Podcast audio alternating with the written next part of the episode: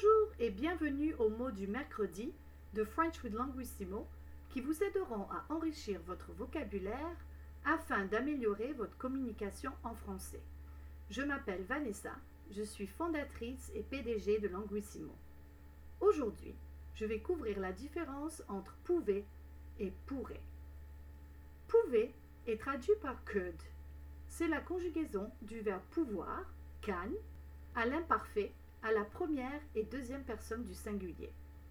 Pouvez est utilisé pour décrire quelque chose que l'on faisait avant, mais que l'on ne fait plus aujourd'hui. Par exemple, avant, on pouvait fumer au travail. Maintenant, c'est interdit. We could smoke at work before. Now, it's forbidden. Avant le Covid, on ne pouvait pas faire du télétravail. Maintenant, c'est possible. Before COVID, we could not telework. Now, it's possible. Pourrait est traduit par could aussi.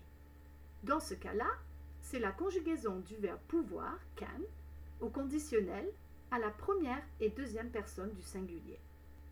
Pourrait est utilisé pour être poli ou pour exprimer la possibilité de faire quelque chose. Par exemple, pourrais-tu m'aider s'il te plaît? Could you help me, please? Si j'avais du temps, je pourrais lire plus et mieux investir mon argent. If I had more time, I could read more and better invest my money.